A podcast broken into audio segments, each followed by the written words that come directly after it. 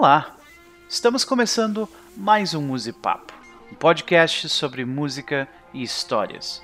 E eu estou acompanhado de Sansão Maia. Bom dia, boa tarde, boa noite, boa madrugada, boa semana, bom feriado, bom Natal, bom 15 de novembro. Enfim, bom qualquer coisa o dia que você escutar isso, sejam muito bem-vindos ao nosso querido Musipapo e sempre muito bem acompanhado pelo meu queridíssimo Noperchu e esse Musipapo especial, porque é um Musipapo de quentinho do coração. Eu acho que é mais ou menos assim que eu posso falar. Eu não sei se é bem quentinho do coração, especialmente pensando na primeira música já, mas tudo bem, tudo bem. Mas é o sentimento após tudo que aconteceu no, nos últimos quatro anos no Brasil, ah, sabe? Isso é verdade. Então, isso é tipo, verdade. A primeira música eu sei que ela, ela não é tão, tão. É uma banda que ela não traz muita felicidade, a real é essa. Mas ainda assim, todos estamos com o coração mais quente porque o nosso país está. Pelo menos a gente pode respirar um pouco. Mas sem mais delongas, eu vou passar para você, Noper, para você já apresentar o nosso tema. E por que não você começar a brilhantar a nossa gravação de hoje, querido? É verdade. Como de praxe, só vou explicar rapidinho o que a gente está fazendo aqui. Nós faremos uma playlist e papearemos sobre ela, contando histórias relacionadas a ela, né?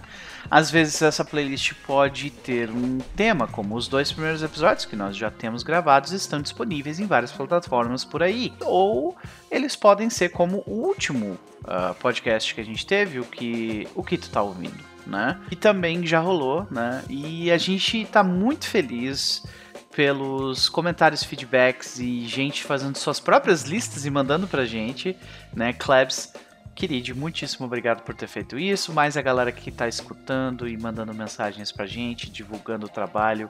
Muitíssimo obrigado de qualquer forma. Este podcast que você está ouvindo hoje tem, no entanto, um tema que é um pouco diferente, né? Ele pode ser livre. A palavra foi perfeita, bem encaixada. Exatamente, nós vamos falar sobre liberdade em seus vários conceitos. E que fique bem claro, e eu vou repetir isso, acho que no início e no fim. Eu espero que um dia as pessoas entendam que liberdade não é apenas você sair pelado na rua fazendo o que você bem quer. A verdade, ela tem muitos conceitos, mas em uma coisa ela sempre vai convergir. Não precisamos viver simplesmente soltos voando no mundo. A gente pode ter coisas para trazermos a paz. A gente, essas coisas se chamam regras de convivência, ou que alguns chamam leis. A partir do momento em que você é, não respeita essas leis, como liberdade de expressão que é tão falada hoje, você desrespeita uma pessoa, isso não é liberdade de expressão, é ofensa. O que queremos é que o conceito de liberdade um dia seja entendido. E aqui a gente vai trazer um pouco o que cada artista quis trazer sobre liberdade, sobre a luta por ela, sobre a comemoração dela, sobre a necessidade dela, sobre um momento em que você ela pode ser uma coisa boa, mas ao mesmo tempo alguma coisa ruim. Então vão ser várias vertentes na música. Então, só entendam isso porque nesse momento, principalmente no Brasil, é extremamente importante a gente perceber que temos que ter responsabilidade na nossa liberdade. E se você, ouvinte, tiver uma história relacionada às músicas da playlist dessa semana, por favor, mande uma mensagem pra gente aqui pelo Spotify ou pelo Twitter, que a gente troca essa ideia e quem sabe a gente pode ler a mensagem uh, a sua mensagem nesse próximo podcast. Né? Então, sem mais delongas, senhoras e senhores, tocando o disco para a nossa primeira música. Pode ser, Sansão? Pode. Sinta-se à vontade. A primeira música, senhoras e senhores, ela vem de uma banda que, como já prefaciado por Sansão Maia. É uma banda que dificilmente vem com uma letra, né, que vai te fazer bem, assim, é aquela letra assim que vai te ah, vai fazer teu dia ficar mais leve, né? Essa banda, ela, ela é, ficou famosa por sua crítica. E eu devo dizer que o jovem Noper, que como a gente já discutiu nos episódios passados, começou, né? Começou lá no punk lá cedo em 1992 e aí ele fez a sua jornada para o rap pouco mais tarde. Mas nunca de fato abandonou completamente o punk, ele sempre esteve ali entre os dois, né? E de repente, o jovem Noper, ele achou mais tarde na vida uma banda que misturava, que tinha uma mistura muito potente de letras de protesto com sons que flertavam com funk, punk, metal e rap numa parada só. O jovem Noper, quando descobriu isso, ele pirou. o jovem Sansão, a mesma coisa.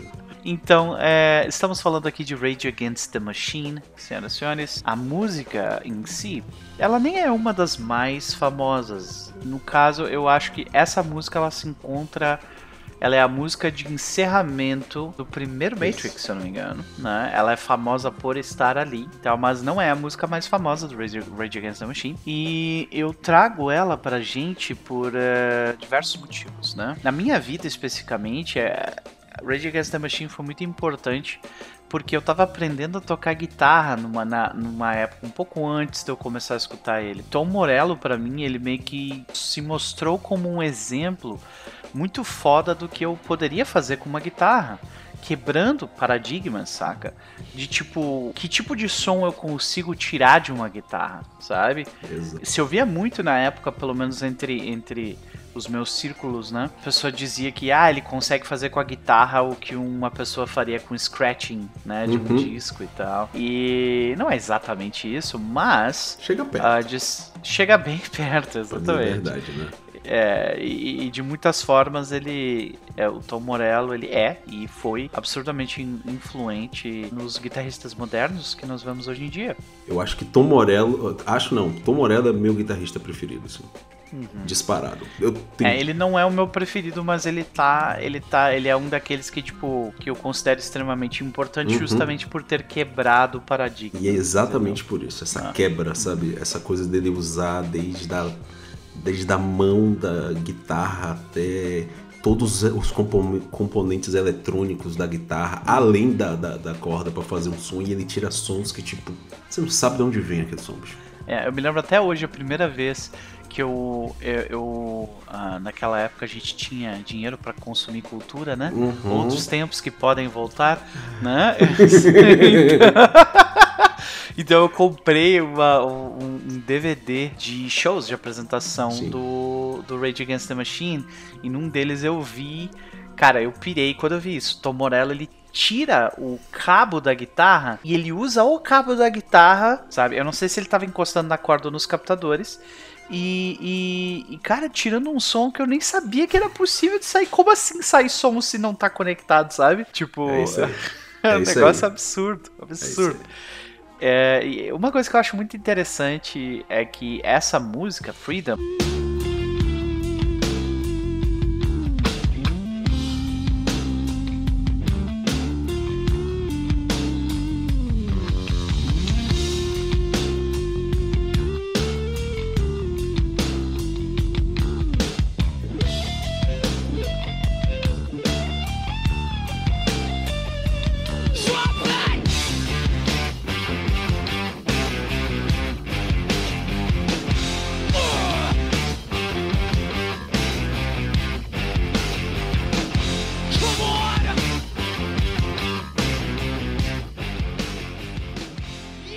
Foi lançada em 1994. Ela foi gravada no mesmo estúdio que no mesmo ano foi gravado um disco do Bad Brains. Olha então eu, eu, gosto de imaginar na minha cabeça que o tipo Bad Brains e Rage Against the Machine tipo davam banda no estúdio juntos. Nossa, véio, que, que, sonho, bicho. Sim, que sonho. É. E Rage Against tem muito do Bad Brains. É, tem muito do Bad Brains. Pra caralho, pois é. Então, é, o estúdio onde eles gravaram é o, o uh, 86 Studio Music Hall, que é um estúdio famoso do hum. Canadá. Aí eu fiquei com essa imagem imagem mental na cabeça dessas duas bandas, tipo, sabe, curtindo e gravando e tal.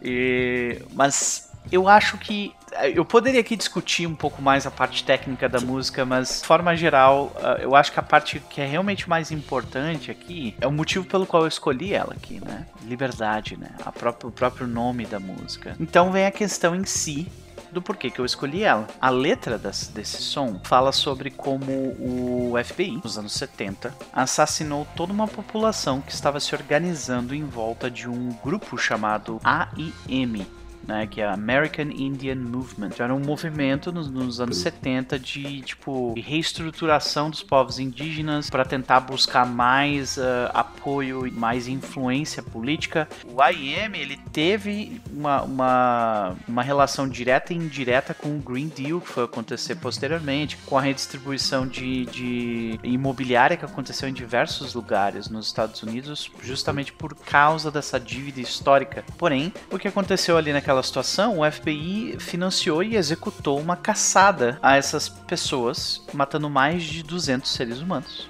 Né, no o processo. FBI sendo o FBI. Alguns anos antes disso, ele estava caçando e matando todos os líderes negros que existiam nos Estados Unidos. Exatamente. Então, né? Eu escolhi essa música porque ela pra, coloca o dedo em uma ferida que precisa doer, uhum. sabe? A de que muitas formas nós vivemos em uma ilusão de liberdade, saca? É uma ilusão de civilidade que nós mesmos mantemos quase como se fosse um mecanismo de defesa, uhum. sabe? Para os absurdos e para os abusos que o estabelecimento, de forma geral, uh, nos submete. Como né, tem uma parte específica da música que é uh, diz que ele grita, né? Freedom. Sim. E depois ele grita, grita Freedom, yeah, right. E essa, essa expressão yeah, right é meio que tipo indicando uma descrença total uhum. na palavra na, na palavra anterior, que é liberdade, né? Então, uh, é, um é um indicativo de descrença total, né? De que como na, os nativos americanos, na história em que ele estava contando, uh, nunca de fato foram livres para congregar. De certa forma, nós também não, não somos. É, eu sabe? acho que a primeira parte da letra até traz um pouco mais disso, dessa coisa da gente não ser que a gente está naquele modo. Hoje a gente. Em 92 não tinha, mas hoje a gente tem, sei lá, o celular que distrai a gente o tempo todo. E, é, tipo, é. até para chegar. É, como eu tava falando daquele conceito de liberdade, sabe? A, gente não vai chegar nesse conceito tão cedo. O ser humano ainda vai percorrer. Sabe aquela coisa do início de século que sempre é problema? Ah. Exato. Os primeiros 40 anos de século sempre são extremamente conturbados. Pode ver metade da história do mundo é isso. E eu acho essa coisa do tipo. Do, quando você percebe, você olha pro lado, não tem mais ninguém do seu lado. Porque algo te distraiu e quando você vê, você também vai sumir. Eu não sou indígena, eu sou negro. Então isso também é uma realidade para mim. E no fato dessa música é que, tipo, a gente está falando se aqui teve um genocídio, o genocídio lá foi triplicado, que é um genocídio que ele foi percorrendo os anos mais e mais. E tipo, só a caminhada pro oeste, o próprio é, da, é ali do, de Los Angeles, né? Uma banda ali daquela parte mais quente dos Estados Unidos. Então eles viram, é, é aquela região teve muita, muita, muita, muita, muita gente, muito índio dizimado. Povos indígenas nativos americanos totalmente dizimados, sabe? E discute exatamente essa falsa sensação de liberdade, principalmente vindo do Rage Against nesse primeiro disco. O primeiro disco dele, deles ele é mais brutal, Sim. E trazer Rage é muito importante porque é uma das bandas que eu mais gosto da minha vida, é fato. É, eu adoro todos os discos, eu escuto muito. Nossa, esse ano que eu escutei de Rage Against mais tempo pra ir pro trabalho. é, é, o tipo de banda que tu coloca quando tu precisa ir para algum lugar rápido, né? Exato. Porque eu sinto como se fosse aquela banda que, tipo, tu começa a se mexer no ritmo da música, sabe? Tu começa a caminhar no ritmo da música e tu começa a andar mais rápido. Não, e yeah, é. Yeah. É. E aí aquele sentimento de tipo, eu quero mudança não aguento é. mais. Capitalismo maldito. Tu tá chutando. Normalmente bichos, acontece é, isso. As coisas assim, né? Pode crer. E tem um motivo para isso, né? A banda, não somente pela mensagem, mas é. Por exemplo, essa música ela tem mudanças de tempo uhum. e tem uns tempos meio tortos no meio que é muito legal de explorar. Uh, tem uh, muito que gostar nesse som. E ao contrário de algumas outras músicas do Rage Against the Machine, isso é completamente opinião minha, né? Uhum. Para mim algumas elas são um pouco repetitivas. E essa, essa música, por exemplo, ela me surpreende porque ela é, ela é pouco uhum. repetitiva, uhum. né? Apesar de ainda cair dentro de uma, de uma formulinha, assim, que eles meio que usam bastante. Não, não, ah, aí é... você tá totalmente certo. Assim. Eu, eu concordo, eu acho que Rage muitas vezes é extremamente repetitivo, mesmo tendo variantes dessa repetição muito grandes, né? Tipo, mudanças de tom, é, mudanças de andamento, tipo, linhas de baixo completamente diferentes, mas tipo, a proporção que ela vai passando é praticamente igual. É a mesma proporção, é. pá, pá, pá, aquela coisa toda.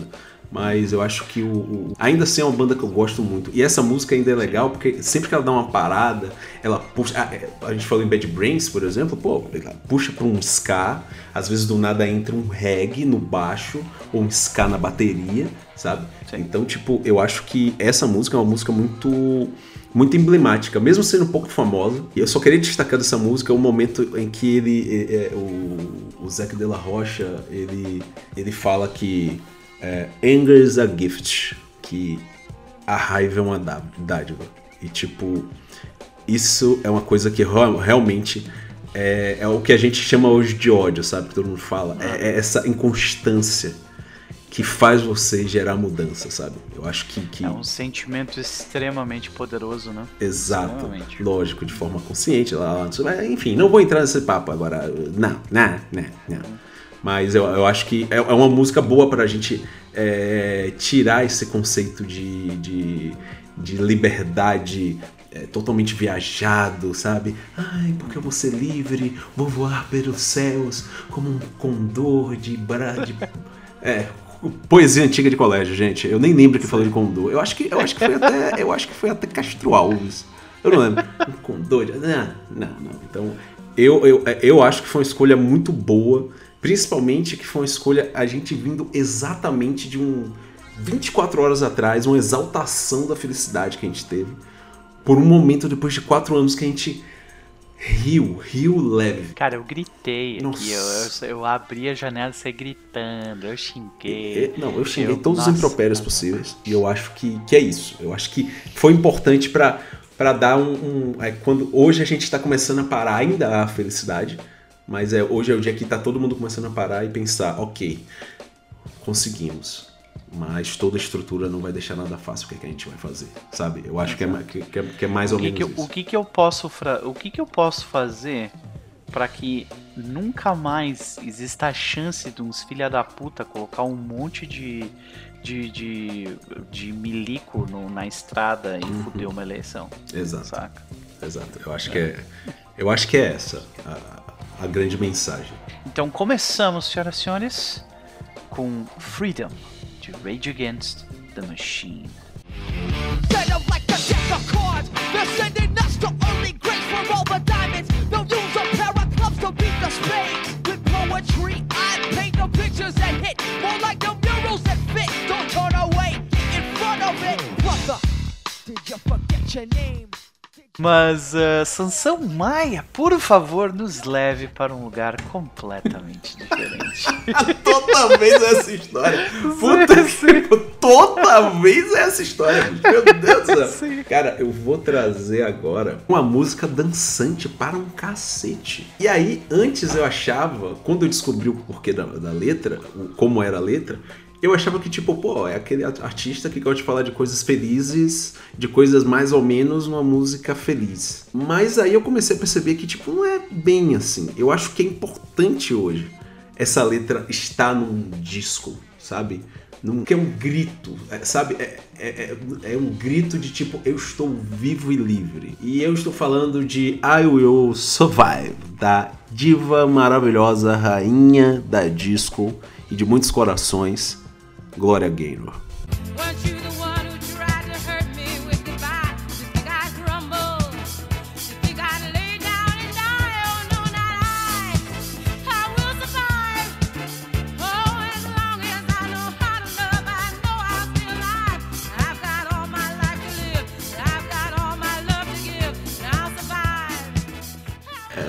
E é muito doido porque, tipo, eu lembro que teve uma época na internet. Eu comecei a gostar da música de verdade quando eu ouvi uma versão nos primórdios da internet de O Wilson Vai. A real é essa. Wilson Vai. Pode crer. Tipo, Ai, eu, gostei, eu já conhecia a música e tal, mas eu adorava. E tinha um, um professor que chamava de Hudson. Então a gente fazia uma versão, eu e ele cantando essa música. Véio. Era maravilhoso na faculdade. E aí, cara, quando ali eu parei, né? Eu sempre falei, caralho, mas a música fala tanto de survive e tal. Aí a Aline falou, véi, é. Lê a letra que você vai saber. Quando eu li, eu fiz. Aí eu entendi. Aí a primeira vez que eu li, eu achei estranho. Eu falei, pô, tá estranho. Aí depois eu reli a letra. Quando eu reli, foi aí que eu percebi. Que é uma história de uma pessoa que tá presa a um relacionamento e que chega um momento de virada, quando ela percebe que ela tem que sair daquilo. E quando ela sai, ela sai com todas as dificuldades do mundo, do universo, ela consegue sair, ela sobrevive. E tipo, eu consigo sobreviver. Se eu consegui sobreviver até agora, eu posso sobreviver. E não há sensação melhor do que você sair de algo, tá vendo? Lembrando ontem, sair de algo que está destruindo a sua cabeça e você se sentir dono de si. Ou dona de si. Enfim. Uh, primeiro eu queria falar mais sobre uma parte um pouco mais técnica, daí eu acho que eu vou mais para uma pequena parte de historinha. Não, não, vai, vai. Que é, é a, a música em si, ela tem um piano e bongos icônicos, uma uhum. voz absurda, uma linha de bateria que se tornou o padrão da música dançante uhum. até hoje. Né? Uma linha de baixo para te fazer mexer a bunda, linhas de violinos maravilhosos e trompetes cirúrgicos. Né? Nossa, música é muito então, bem produzida. É, extremamente bem produzida. Não tem nada nesse som que não uhum. tenha se tornado completamente icônico. Nada. Nada nesse som. Mas, mesmo dentro de toda essa sopa de maestria e criatividade, a letra talvez seja a parte mais impactante e a uhum. mais importante como veículo e mensagem. Você passou por uma experiência horrível, né? Uhum. A vida tentou te matar, você sobreviveu. Então, essa música para mim ela é um ela ela tá num clube seleto de músicas que você simplesmente não consegue só cantar, saca? você tem que berrar e se rasgar enquanto tá cantando essa música. Exato. Eu, eu acho que hoje, porra, eu ouvindo essa música hoje, a gente pensando na pauta, você roubando minha música, filho da puta. você roubando minha Mais música. rápido, a regra é da velocidade. Maldita, maldito pedido de imagem. Maldito, cara! cara, e aí, velho, quando eu escolhi, eu fiz. Pô, vou escolher essa. Porque essa música foi, é, foi importante. Porque, e, foi, e hoje é uma música muito interessante, porque desde moleque eu falo que eu adoro essa música. É, sabe aquela coisa que a gente já falou, de música que a gente canta e não precisa traduzir, uhum, sabe? Você só. Uhum. Tipo, ela tem uma, uma coisa tão de energia, sabe? Você sente aquela energia que, tipo, é, é, é... eu lembro que eu sempre falei, eu falava pros, pros meus amigos, ah, mas a Will vai é música de viado. Adolescência. Adolescentes. É. Adolescentes é. E eu falava, velho, a música é boa, me incomoda. Aí você tinha, ah, viado, né, que é isso tal. Cara, eu não me incomodo, nunca me incomodou. Tanto que é uma música de fato, que é um hino LGBTQ, é um, é um, é um hino feminista porque, bicho, são é um mino de minorias, principalmente minorias de gênero. Talvez ela não tenha sido criada com não. esse propósito, mas agora ela tem esse propósito e ela tem que viver com ele. E, sabe? Tipo... E, eu acho que combina, porque agora eu tava lendo a história dela, agora a Gaynor, ela tinha perdido a mãe, ela tava machucadíssima de uma cirurgia, tinha uma cirurgia que quase lenhou o corpo dela. E ela tava com muito medo de voltar, ela achava que ela não ia voltar a cantar, mas fazer sucesso. E aí ela pediu pros dois caras, eu não, eu não lembro de botei o nome dos caras, eu não botei na pauta. É, é, os dois compositores para fazer essa música e, a, e coube perfeito, velho. Porque Gloria Gaynor, ela tem uma voz espetacular, um alcance absurdo, alcance é. absurdo e caiu como luva. A música é tão tecnicamente bem construída que, tipo, foi tudo tão no, no, tom da voz dela. E foi aquela música que, tipo, o cara fez a letra. Canta aí, Glória. Um violão, assim, passou para ela. E ela, eu acho que na primeira. É isso. A gente quer que você cante nesse tom. Sim. Sabe? O cara com. Tipo. É, é isso, sabe? Quando você tá. Passa a letra pra ela só naquela aquela coisa Encontras escuras, sabe? A gente tava vendo um vídeo, inclusive, esses tempos, de um produtor de música falando isso, que ele, para a maior parte do tempo, ele, ele, ele fica tentando am, am, amplificar a voz na cabeça dele que uhum. diz, é isso, ou não é isso. Exato. E é tipo, e, e essa música é bem um momento é isso. É, é isso. isso. É isso. Saca? E aí eu acho que ela, tipo, fez. É isso. Ele, o cara falou, é isso. E aí é. o cara falou, pô, se a gente botar um violino aqui? Porque é uma coisa que eu gosto da, da disco, assim. Eu, a, a, disco, muita, é, eu já escutei muita gente falar, e até mesmo já falei, que era uma forma branca de fazer o, o funk Cara, eu, eu já achei isso, mas hoje em dia eu acho que a disco é só uma vertente do funk, velho. Uhum. Porque, tipo, ela traz mais elementos, né? É tipo, ela traz uma época que. É, a, a música tinha que ser mais, sabe? Sabe aquela coisa quando a música é tipo rock, ele era aquela coisa, quartetinho, foi aumentando, aumentando, aumentando, aumentando, aumentando, e aquela coisa do nada, é, é grupos de metal, e aí ela começou a sair um pouco mais daquela coisa tradicional do blues, e aí foi indo pro prog, ficando viajada pra caralho, Sim. aí veio o punk que. E aí explodiu. Sabe? Uhum. E eu acho que exatamente é uma vertente que ela simplesmente se desligou daquela forma clássica de funk e ela entrou numa outra esfera e uma esfera que tem muita coisa muita coisa boa, muita coisa boa. E essa música, ela tá no top melhores desse período, cara. Acho que ela é de 70 ela é de 78, 78, ela é de 78. Então, tipo, já tá, e já tava num fim assim da, da, da, da black music montal, como a gente conhecia, como a gente adora. Ela já estava já tava mais espalhado. E eu acho a que. A cocaína já tinha tomado os narizes de todo Nossa, mundo. Nossa, Estúdio 54 era cocaína e gonorreia, velho. É, os, os filmes mostram isso perfeitamente, com base nos filmes que eu assisti na vida. É.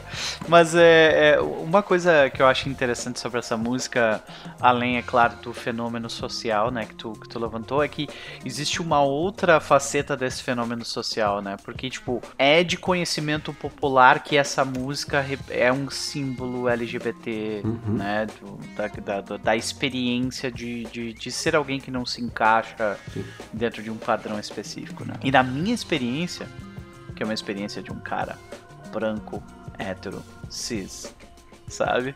Que foi a minha experiência, tipo, nos círculos que eu estive por muito, pela maior parte da minha vida, né? É, eu vivi muito mais tempo na minha vida dentro da esfera cis-het, hétero, né? Uh, branco, do que fora dela.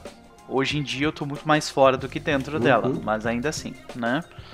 Essa música, ela meio que se tornava uma desculpa para você se libertar, deixar de emular o seu gênero. Então era aquele tipo de música em festas onde, onde os homens héteros faziam graça, entre Exato. aspas, e fingiam não ser aquilo durante a música, né? Passei por isso totalmente, cara. Então, o, durante o tempo da música, era, era ok fingir não ser o que eu sou, né? Uh, uhum. E as pessoas iam, iam, achar engraçado e, e não fazer com que todo mundo, né? Com que todos nós sabemos que eles normalmente fariam se fosse sério, né? Que é, tipo, excluir a pessoa e tudo mais. Então, eu entendo que isso é desrespeitoso. De, uma, de um certo modo, sabe? Tu Sim. tá pegando um ícone, uma imagem, uma música que representa muito para muita gente né? Eu, eu me pergunto quantas pessoas que estavam no mundo hétero completamente perdidas lá, através dessa brincadeira, acabaram se descobrindo. É tipo, a, a, é aquela coisa, né? Tipo, ah, é desrespeitoso tu utilizar isso como uma brincadeira, né? Tudo, tudo mais. Ao mesmo tempo pode ter sido a, a tipo, a, a saída para muita gente, sabe? Se descobrir, então. Aquela, aquela entradinha, né? Aquela chave é, pra abrir a porta. Às vezes a pessoa precisava só de um empurrãozinho, isso. assim, né? Do, tipo, isso. talvez você seja isso daqui e não sabe, né? Isso, exatamente. Exato. É. Eu, eu indico, não é tão boa quanto essa, mas eu acho que é uma versão muito boa, que é a versão do Cake dessa música. Ela é um pouco mais melancólica, mas ainda assim ela é, gostosíssima de ouvir, cara. Uma muito gostosa. Se você puder, escute as duas versões. Eu prefiro a de Gloria Gaynor porque eu gosto de plumas, paetês, glitter e loucura. Pessoa que eu trago Black Pantera, mas eu também adoro glitter no ar e que só vai sair em 2038. Uma parte. Depois de muito e Exato. muito e muito banho. Exato. Né? então, esta, uh, esta foi a discussão sobre I Will Survive de Gloria Gaynor.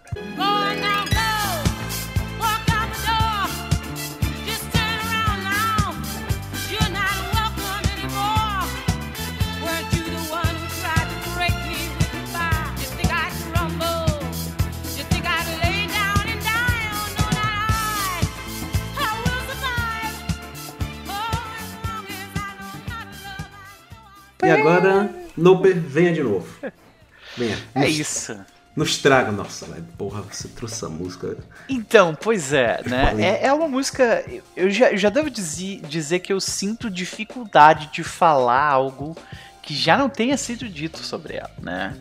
Porque esta música, ela já foi dissecada até o infinito. Hum. Mas eu acho que dentro do escopo do que a gente se propõe hoje, eu acho que ela é extremamente importante e ela é necessária também. Este, esta música foi lançada em 1975 como um single, considerado na época o single mais caro de todos os tempos, né? Eu não sei se ainda é, mas. Mas lembra que a gente estava agora há pouco falando sobre se descobrir, né? Então, eu acho que esta música fala sobre isso. Uh, fala sobre o processo, né? Eu, eu acho que é muito sobre isso, sabe? Uhum. Se descobrir e através disso se libertar. Sabe? Eu devo começar, no entanto. Eu nem vou focar muito na parte da estrutura da música, que é uma obra-prima, porque você vai encontrar podcasts diferentes e vídeos diferentes que vão fazer isso. E se você não olhou eles ainda, eu recomendo. Existem diversos. Se vocês procurarem Bohemian Rhapsody, e procurarem por, uh, por uh, tipo, análise. Vocês vão achar muita coisa muito foda. Aqui nós vamos, nós vamos falar especificamente sobre liberdade, né? Mas uma coisa que eu gostaria de dizer apenas em relação à minha opinião sobre ela é que se um dia nós tivéssemos que colocar o que, o, o que de melhor a humanidade já fez em uma coletânea para extraterrestres, esta música certamente estaria lá dentro, sabe? Então esta é a minha opinião. Ela é uma obra-prima e ela é Bohemian Rhapsody de Queen. Is this the real life? Is this just fantasy? Caught in a landslide, no escape from reality. Open your eyes, look up to the skies and see.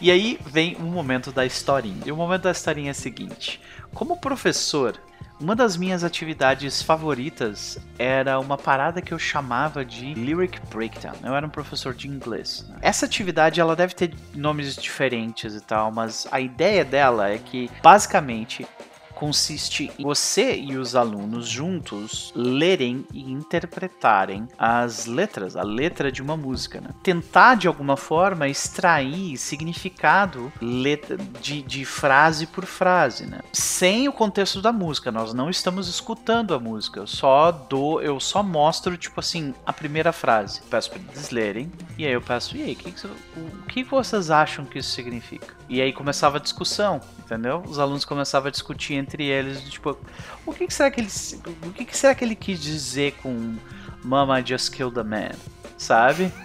então, tipo, é, saca? É. Então, e, e, cara, eu adorava ver eles jogarem teorias diversas, ficar viajando sobre o que, que a música significava. Uma das, das teorias mais prevalentes dentre, dentre as teorias criadas enquanto eu fui professor e usei essa atividade era uma que eu pessoalmente acredito até hoje. Essa música, na minha opinião, é sobre sair do armário. É a teoria que eu também acredito. Já vi muitas, mas é para mim eu acho que fica meio pra, óbvio. Pra deixar bem claro, Freddy, que Sim. foi que escreveu a letra, ele foi perguntado sobre isso e ele nunca, nunca, nunca falou. Ele nunca respondeu. Exato. Então, se não existe uma versão oficial, a gente pode pensar o que a gente quiser. Né? Então não, a gente não tá aqui querendo dizer que se você pensa diferente, você está errado. Não, é só o que a gente pensa, né? Eu, eu acho que essa, essa música ela fala sobre uma liberdade repleta de ansiedade e dúvida. É, é, é algo como se fosse inevitável, que você precisa. É algo que precisa ser feito para que a pessoa consiga viver a verdade uhum. dela, né? Mas ao mesmo tempo, ao se deparar com essa decisão de fazer o que precisa ser feito, ela fica morrendo de medo. E esse medo é uma batalha dentro dessa pessoa enquanto ela está cantando essa letra. Exato. Sabe? Ela quer viver, mas ela tem medo de fazer isso e ser julgada. Até que, que chega numa determinada parte da música, né?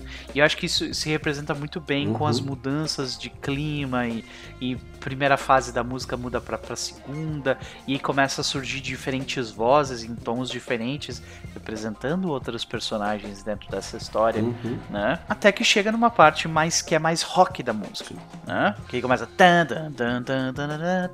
né? Quando chega nessa parte mais rock e a pessoa ela só puta da cara com toda a situação e ela não se importa mais nem consigo mesma. Tanta ansiedade, de tantos problemas, dessa dúvida mortal. Então a música fica calma, então vem a apatia. Nada importa.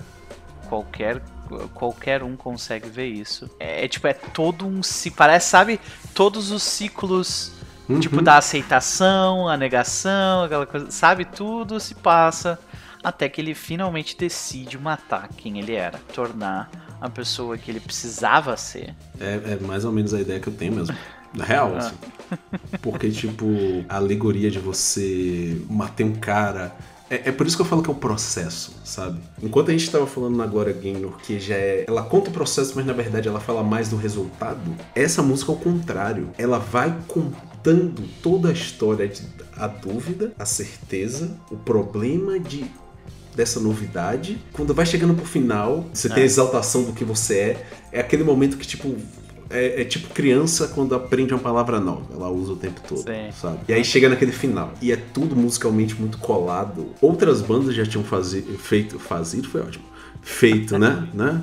É, é, óperas rock, mas eu acho que ela definiu o padrão de ópera rock. Por exemplo, Sim. o Who tem um disco inteiro que é uma ópera rock, que é maravilhoso, não tô dizendo, é um excelentíssimo disco. Mas eu acho que essa música, ela conseguiu simplesmente falar isso aqui é uma ópera rock. E se tornou eterno, porque o fato de você falar de, de, de, todos os processos da mudança, sabe? Nesse caso, nesta teoria, que fica bem claro. Porque o, o Fred Mercury ele nunca falou nada sobre a música. A música sobre o quê?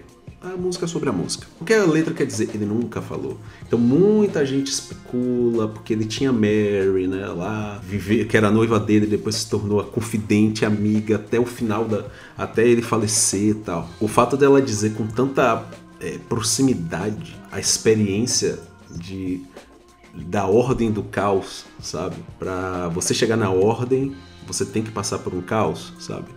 Teoria do caos. Como resumir, né? É uma, con é uma conquista de uma liberdade que você fez. E, e, essa liberdade fez com que ele se colocasse em um conflito interno tremendo. Uhum. Então ele resolve sair do armário de forma explosiva. Exato. Porque no final, nada importa. É isso, eu acho que é praticamente um livro de coach, né? É. Mas sabe que, tipo, e aí tem aquela coisa, né? A gente assistiu esses tempos aquele filme, o. Uh, tudo o tempo todo ao mesmo Nossa. tempo, tudo ao mesmo tempo o tempo todo. É um dos dois. É Everything Everywhere All at Once, né? Tudo e ao é, mesmo tempo, é um... no mesmo, tudo no mesmo lugar ao mesmo tempo. Esse filme ele trata de niilismo e são duas versões, né? Duas uhum. visões diferentes do niilismo. O niilismo tipo nada importa, então tu foda-se tudo. Exato. E o nada importa e tudo é importante, sabe? Tipo, então nada importa, então tipo, né? Saborei esse uhum. esse momento, né? Eu sinceramente não sei dizer qual dos dois que esse que essa música se encaixa, sabe? Eu não sei se Eu acho que ela se encaixa mais com nada importa, então foda-se tudo, sabe? Eu Do acho que com a versão mais positiva, sabe, da parada. Você me pegou, bicho. Porra. Ah. Essa aí você me dá uma rasteira. Fica aí, senhoras e senhores. Porra. Nos digam qual é a versão, qual é a interpretação de vocês de Bohemian Rhapsody, né? E uh, se vocês acham que ela é nilista de um jeito negativo ou positivo. Ou se ela não for na lista de qualquer forma, por favor, nos digam o que, que ela é, então. Mamma mia, let me go. Has devil put for me, for me, for me.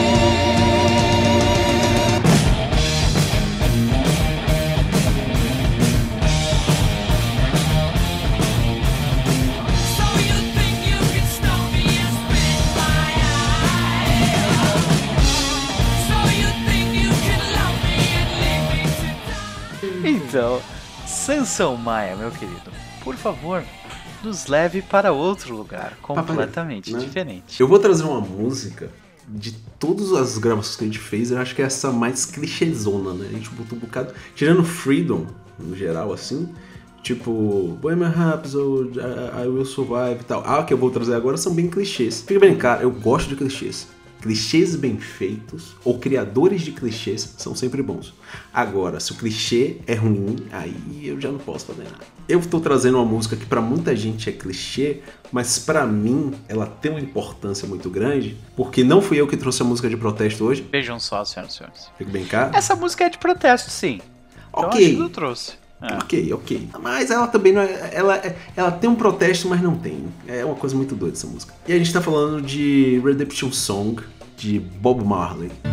Won't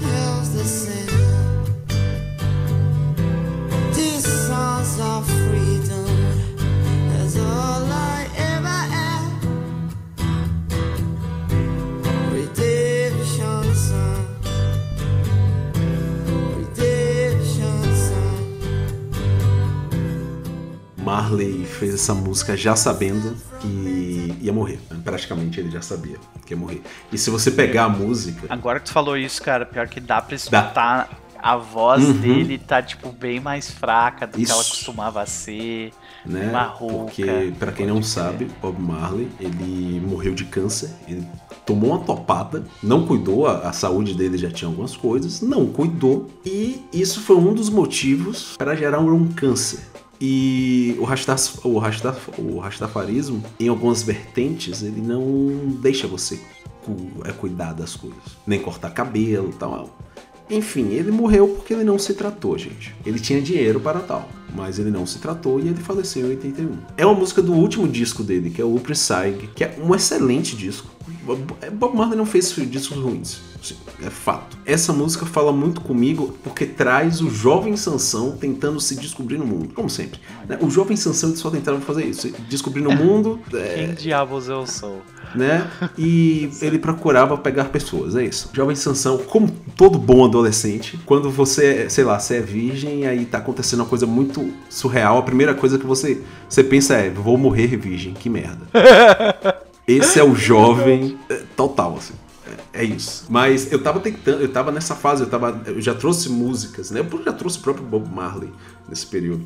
E eu lembro que eu tinha. É, minha vizinha, Arizinha, um beijo, teve filha agora, linda menina, linda, linda, linda, linda. Ela, a gente ouvia muito Bob Marley. O grupo que a gente andava, as pessoas ao redor ouviam muito Bob Marley. E uma, foi uma música que, eu, que não é uma música difícil de tocar no violão. E foi a primeira música que eu, de fato, conseguir tocar no violão de forma parecida. Ela é mesmo aqueles riffs que você, tipo assim, estou aprendendo a tocar, o que, que eu vou Exatamente. tocar? Exatamente. O, o riff de Redemption Song. Sabe, então, tipo, é, é a aula hoje que você bota no então, YouTube. Então. Como aprender de forma fácil tal música. Pá!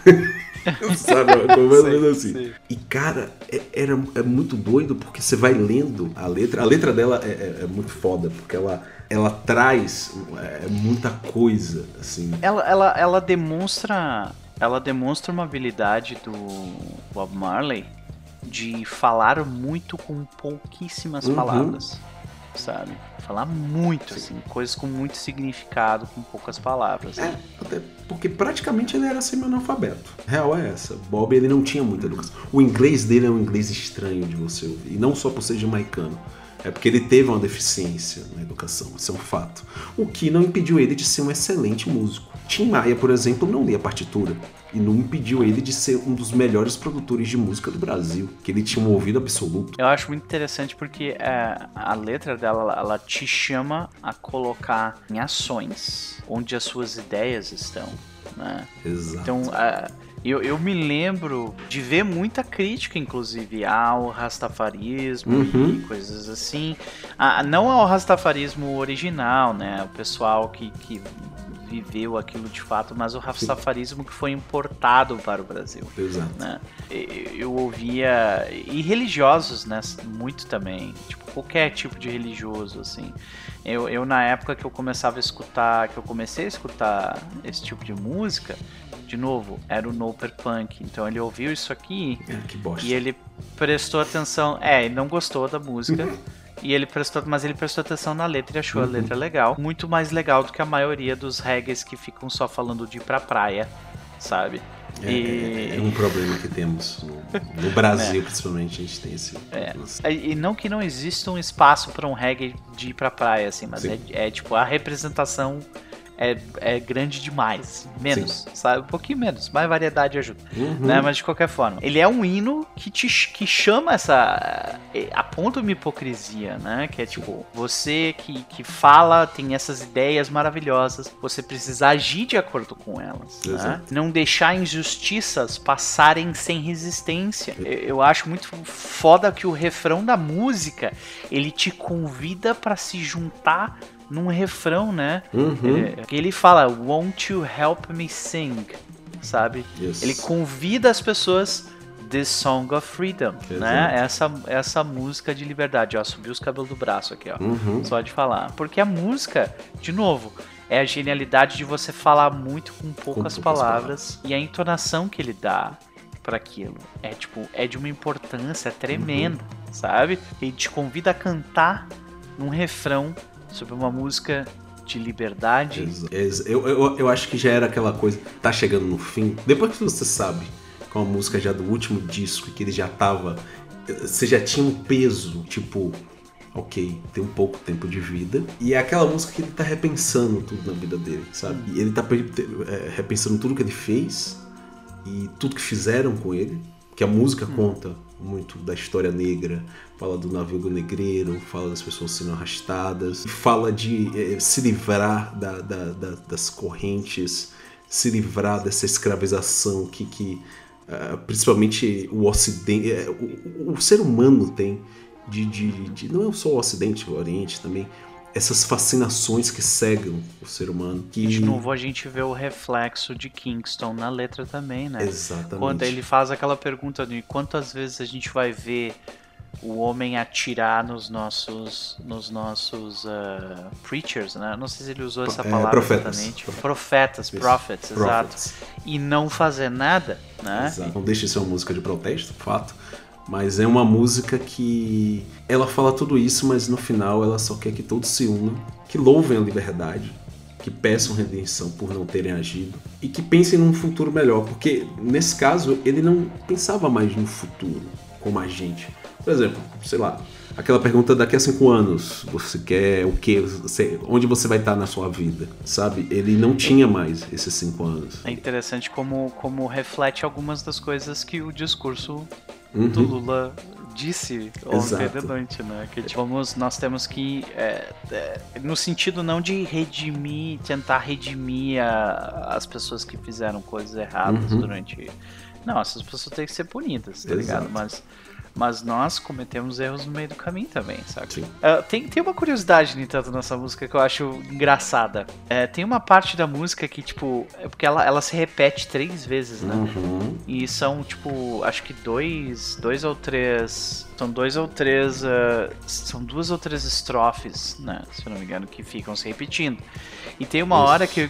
Ai, é, eu me lembrei de Beatles, nesse último documentário do Beatles.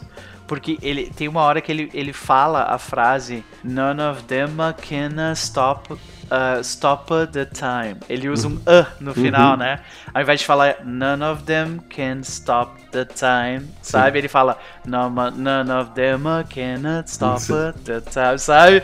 E tipo, é, é, eu achei muito engraçado e me lembrou do Beatles porque tem uma parada que acontece muito em estúdio que é você precisa ficar repetindo, repetindo, Sim. repetindo, repetindo, repetindo. E repete de novo, e de novo, e de novo. E tu precisa fazer isso porque tu precisa até tu conseguir o resultado que tu quer. Uhum. Então é muito comum nesse processo, como músico, você ficar fundamentalmente entediado com o que tu tá fazendo, porque tu tá fazendo a mesma coisa o tempo inteiro, tá ligado? Quem nunca? É, exato. E aí eu me lembro porque eh, no, no, no documentário do Beatles tem diversos momentos onde eles estão cantando a música uhum. ou, ou, tocando o som que eles estão tentando gravar, só que eles estão avacalhando a música. Sim. Saca? Eles estão cantando do jeito todo bizarro, estão fazendo merda na guitarra, no baixo, na bateria, sabe? Por quê? Pra quebrar essa monotonia que parece infinita da repetição. Exato. E me lem... nesse momento, me lembrou isso, saca? Parece daqueles momentos assim, tipo, eu tô de saco cheio de falar essa frase, então eu vou botar um uh no final, sabe? None of them again all the time. Não, e eu, eu, acho que, tipo, porque a gravação dessa música eu acho muito doida, porque com o tempo ela foi ganhando instrumento, mas a versão dela original é voz e violão, velho. Eu não sei se tava no meio da gravação mesmo, ou se ele pegou o violão já meio puto, sabe? De, eu não aguento mais gravar Quanto esse mais disco. Você volta... Nossa, bicho, tem duas semanas que a gente tá preso nesse estúdio, eu não aguento mais essa merda. E aí ele tocou, saca? E, uhum. e tipo, aí ele já. Ele, ele dá essa. É, é já na última frase. Assim, já na última estrofe já. Que ele já vai também puxando pro refrão, já, já. Bom, tá bom, canção de. Eu entendi, eu entendi. É, tá legal, né? Pronto. Sou da liberdade. Sou da liberdade. Some say in just a part of it, we got to fulfill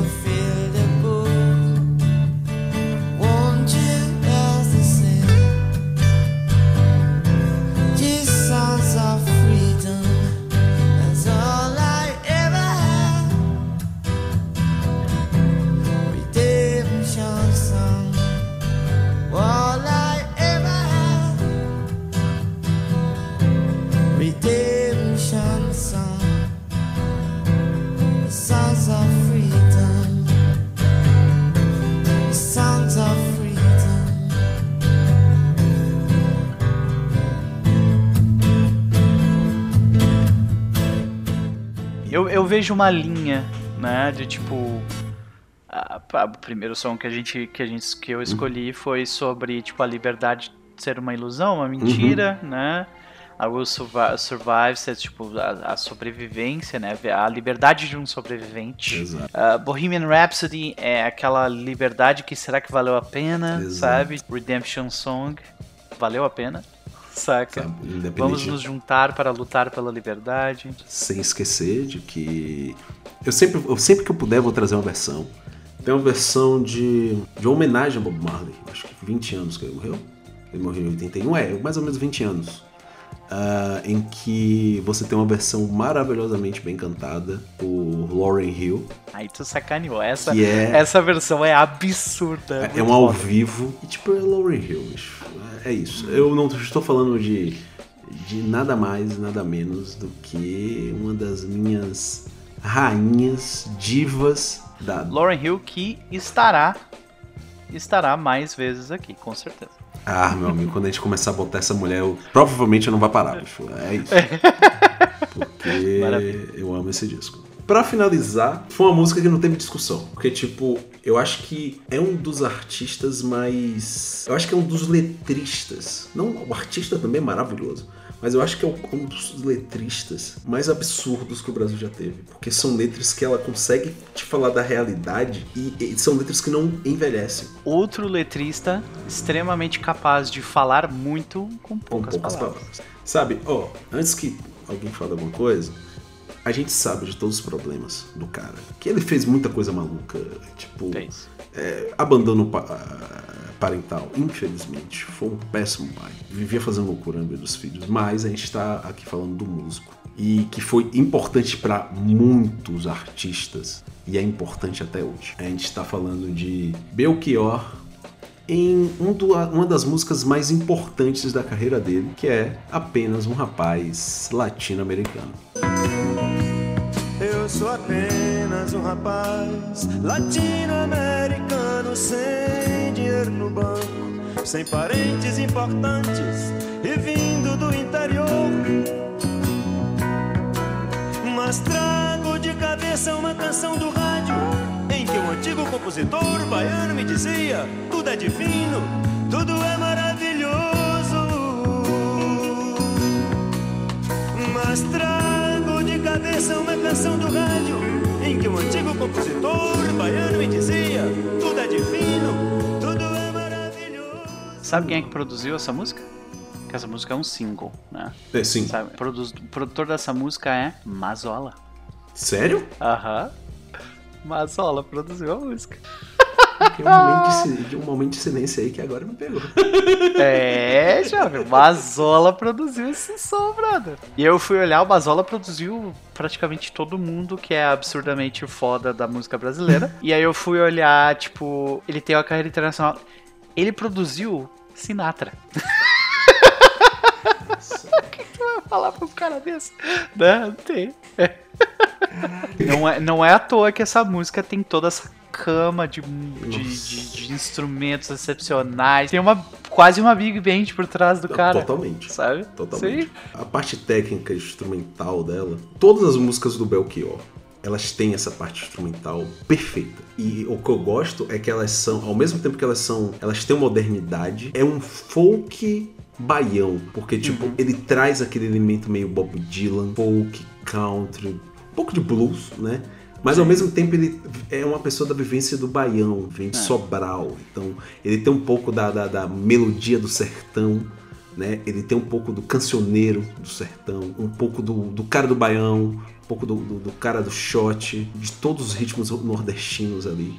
E ele sempre traz isso, seja, seja na voz ou algum instrumento. É uma música extremamente melancólica. Tu que- achou melancólica? Eu, eu, eu, eu acho que ela, ela tem uma verve melancólica, porque eu acho que é aquela coisa Dylan. Ela tem pra mim uma vibe calma de fim de tarde de domingo. Então tem a melancolia ali sim. Tem, tem, tem. Mas tem. é um fim de tarde de domingo. Mas não é aquela assim de, ah, melancolia tipo o final de Bohemian Rhapsody, sabe? Que é, Uhum. ela, pum, desce. Não, não, ela tem aquela melancolia, que é, é aquela melancolia bem... Dá uma respirada, né? Isso, bem suave, ao mesmo tempo que ela traz uma letra que fala muito sobre hoje, muito sobre hoje, e ao mesmo tempo ela reflete muito a época, 1976. Artistas ainda sendo extraditados, artistas viraram inimigos. Onde a gente viu isso, não é mesmo? Recentemente. Artistas viraram inimigos. O governo coloca todos que façam uma letra que possa parecer que está fora dos paradigmas da lei, tudo é censurado. Então você tem vários artistas, por exemplo, Chico Buarque seus pseudônimos, né? Tá aí como exemplo. E Belchior não, fo- não foge disso, porque além Nem um de... pouco. Nem Não. um pouco. Até música- não sei como que ele não foi preso por essa música. Exato. Saca? Porque, tipo, eu acho que eu sei por que ele não foi preso por essa música. Essa música, ela, ela apresenta uma dicotomia complexa. Hum, e o Milico não entende nem um pouco Isso é disso. verdade. Isso. Então- Ok. né? Resolvido. Descobrimos. Então, mas a questão é, é que ela passa essa vibe calma de fim de tarde de domingo, te, te atrai pra um momento onde ele fala: Eu sou apenas um rapaz latino-americano, sabe? Sem dinheiro. Ele diz. Eu sou. Eu sou uma pessoa comum assim como você. Exato. E a letra, ela é um jogo, na Uhum. verdade. De como eles querem que você se sinta Uhum. e o que está de fato acontecendo. E no meio disso, ele é só um rapaz latino-americano, pobre do interior, e quer dar uns beijos no escuro do cinema. Então nós temos duas coisas complicadas e um jovem simples no meio. Nós temos, né, o que está realmente acontecendo, a mens que é tipo toda aquela repressão que acontecia no passado, que tu acabou de explicar. Uhum. Nós temos a mensagem que é vendida. Tudo é maravilhoso, tudo é divino, é tudo é belo, sabe? É o fim de tarde de domingo, Exato. saca? E no meio disso, ele é apenas um rapaz latino-americano, pobre, querendo beijar alguém no cinema. E é, é Então muito é bom. tipo- É muito bom. tipo, como o Belchior. É lindo. Ele, ele conseguia fazer isso, né? Então, um dos motivos pelo qual eu imaginei essa música para a liberdade, de- deixa, deixa eu levar vocês no meu raciocínio, né? A gente tem que considerar que, tipo, hoje, como em 1976, até viver normalmente, de certas formas, é proibido. Fazer diversas coisas são proibidas. Hoje em dia, claro, a repressão é consideravelmente menor, mas, Uhum. por exemplo, você viver como uma pessoa trans é proibido, praticamente. Não, não por lei, mas é proibido socialmente, sabe?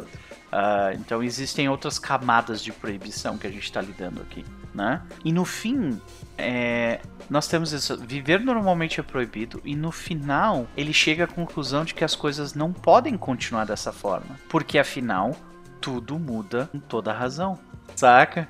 Tipo, e aí ele fala: no rádio está tudo ótimo, mas na vida é muito pior. saca? Porra, essas frasezinhas pequenas é muito pior. Exato. Sabe? É, e, e ele fala: nada é divino, nada é maravilhoso, nada é secreto, ou misterioso. Mas a música tem, até pela parte mais importante dela, essa voz que pede a liberdade uhum. através da insignificância. Cara, eu sou só um rapaz latino-americano que quer beijar alguém no cinema, brother. Tipo, esquece de mim, cara. É a liberdade Sabe? simplesmente existir. Ele só quer é. existir. Sabe, é. eu só quero existir sem ninguém encher o saco. Deixe beijar as pessoas que eu quero beijar no escuro do cinema e curtir minha vida. Afinal, Exato. eu sou apenas um rapaz latino-americano sem dinheiro no banco. E, e é foda então... porque é, é, é, tanta coisa que tem nessa música, bicho. É tanta coisa. Porque, por exemplo, essas partes do, do proibido, é, não, não é divino nem, nem maravilhoso isso encapsula aí... esse sentimento de eu tô cansado desse, sabe, dessa monte de proibição. Eu... Tem isso. Deixa beijar alguém Mas ainda tem rixas contra o, tropicalismo, sacou? É uma coisa muito é. doida. Porque a galera do é. Ceará que foi, porque tipo, tinha a galera do Ceará, tinha os tropicalistas, tinha a galera que veio de, João Pessoa que ficava no Rio, essa galera. Que ele fala do baiano. É, tipo, é o Barramalho, Alceu Valença, que tava no Rio daquele período que também. Então, tipo, tinha umas desavenças. O pessoal do Ceará tinha essa parada porque eles se achavam muito foda. E a galera do, do, do tropicalismo e a galera do tropicalismo. Então, tipo, tinha uma rixa, sabe? Uma rixa de gente nova. Todos eram muito jovens. Muito jovens. Sim. Sabe? Então, tem, é, é, é, tem essa rixa, essa coisa, tipo, essa coisa dele reforçar. É, uma coisa que eu sempre gostei muito do, do Belchior é que ele acreditava na união latino-americana. Muito forte. E isso tem várias é, músicas. Nessa identidade isso. do latino, né? Sabe? Porque ele vem de uma época, porque, sim, olha só, ele era comunista, gente, meu Deus, né?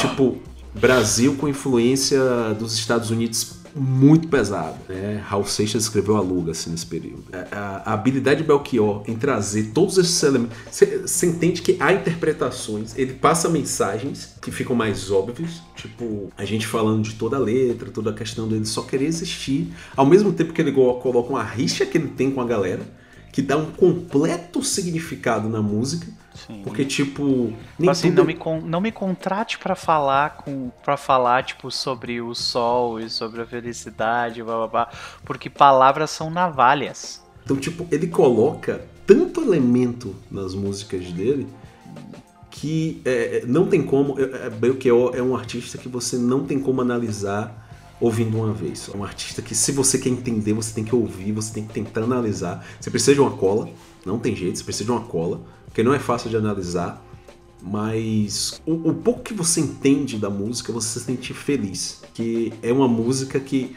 fala muito com comigo, que às vezes a única coisa que eu quero é existir, cara. Não quero lembrar que eu tô no meio de uma redação e eu sou o único, eu sou um dos poucos nordestinos e negro ali. Eu não quero ser o, o totem, sabe? Eu só uhum. quero ser o cara que acorda de manhã, pega metrô, vai pro trabalho, volta para ah. casa. Dá um beijo na E tu nota como essa mensagem ela é meio antitética com ela, ela vai contra uh, muito do que do que se passa hoje em dia, tipo, que seria o mainstream da cultura, né? Uhum. Que é essa coisa da auto, da pessoa ser auto super importante, sabe? Exato. Se considerar importante para si mesmo. É uma ideia de tipo é a sensação de liberdade através da ideia de que eu não sou tão importante assim. Exato. Sabe? É, eu sou só um cara tentando viver a vida como os outros ao meu lado, querendo beijar alguém no escuro do cinema. E agora que o Lula me prometeu que eu, que eu ia namorar durante o governo dele, eu vou cobrar. Eu também acho. Eu acho que é o mais importante. Eu acho eu importantíssimo para toda uma nação pós-pandemia, bicho. A nação precisa namorar. Então, este foi, ou esta foi, ou isto foi apenas um rapaz latino-americano de Belchior. Você ainda quiser me atirar, mate-me logo à tarde às três, que à noite eu tenho compromisso, não posso faltar. Por causa de vocês, eu sou apenas um rapaz sem dinheiro no banco, sem parentes importantes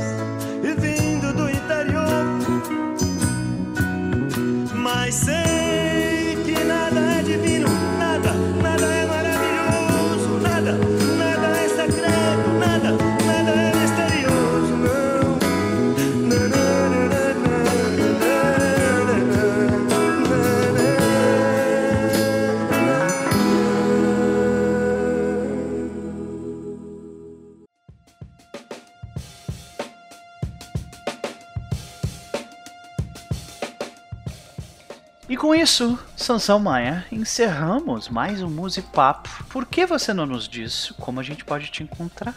Você pode me encontrar em várias redes. Você pode me encontrar no Twitter, onde eu sempre dou o ar da graça. Você pode encontrar no TikTok, que tá sem produção, porque, meu amigo, se o Brasil tá tendo problema de produção, imagine eu com a vida corrida. Tá difícil produzir alguma coisa, além do Musipapo e algumas outras coisas, mas eu vou voltar a produzir, então tô lá. Eu adoro TikTok, é isso. Tô viciado naquela porra, é uma merda aquele gente. Tem um Instagram que eu sempre posto alguma coisa. Eu sempre posto coisas revoltadas no Instagram porque eu continuo sendo uma pessoa revoltada na minha vida. Al- Alguns diriam que se você não, não é ou está revoltado nesse momento, tem alguma coisa errada contigo. Eu concordo Então, plenamente. Eu concordo plenamente. Então, tipo, é- você me encontra como Sankal Maia, tá? É com C mesmo. S-A-N-C-A-O Maia. Em todas elas, manda lá um recado tal. No Twitter eu tô uma pessoa que tô tipo. Tô dizendo umas coisas que, tipo, a- as, pa- as pessoas não conseguem falar e ficam mandando GIF o tempo todo. Isso me dá um desespero, uma gastura da porra. Então eu acabo botando textão mesmo, é isso. Boto uns textão, textinho, falando coisas diretas, porque é isso, gente. Esse é o momento de virada. Momento de virada, de mudança, baixa no peito, resistência. Viver, pra mim, e eu espero que todos aprendam que viver, principalmente se você não é dono de cadeia de produção, nem dos meios de comunicação e produção, é. Viver é resistir. Escutei um martelo, sei lá. né? Ué, né? então, viver é resistir, gente. Viver é lutar. Vamos, todo mundo junto. Vamos buscar essa liberdade que todas essas músicas mostraram. A do Rage Against a gente já vive, tá? A gente não precisa ficar lembrando dela o tempo todo, porque é triste. Maravilha. E eu fui no Per2. Você pode me encontrar nas redes sociais, Twitter, Instagram, TikTok, YouTube, por uh, No Per2. N-O-R... Não, já falei errado. N-O-P-E-R... Soletrar é difícil, senhoras e senhores. N-O-P-E-R-T-W-O. No Per2. Foi isso. Este foi o Musipapo número 4. Liberdade. Gente, beijo no coração de vocês. Hora da mudança. Mas qualquer dia vamos juntar pra tomar uma cerveja. É isso. Bora.